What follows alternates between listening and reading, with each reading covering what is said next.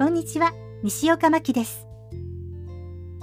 東京ディズニーリゾートオフィシャルファンクラブ、ファンダフルディズニーというのがあります。もちろん会員です。その開放と来年のカレンダー、そしてメンバー限定グッズが届きました。カレンダーって自分の誕生月はどんなのだろうって気になりませんか？私は気になります。私の誕生日は5月26日なんですが、なんとグーフィーと1日違い。グーフィーは5月25日なんです。というわけで、5月のカレンダーはグーフィーです。そして気になる限定グッズはポストカードとポスターでした。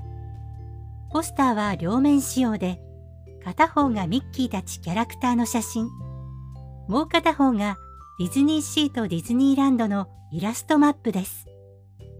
私ね、パークの地図が大好きなんです。見てるだけでワクワクしますし、それから泣けてくるくらいに。だからすごく嬉しいです。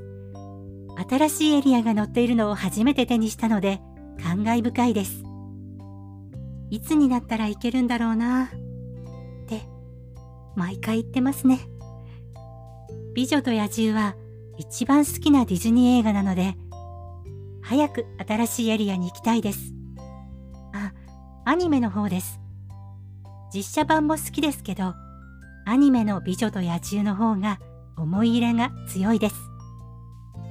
劇場公開初日に友達と見に行って、一般席が満席で、特別指定席を買って見たのを覚えています。初日の入場者は真っ赤なバラの花をいただけたんです。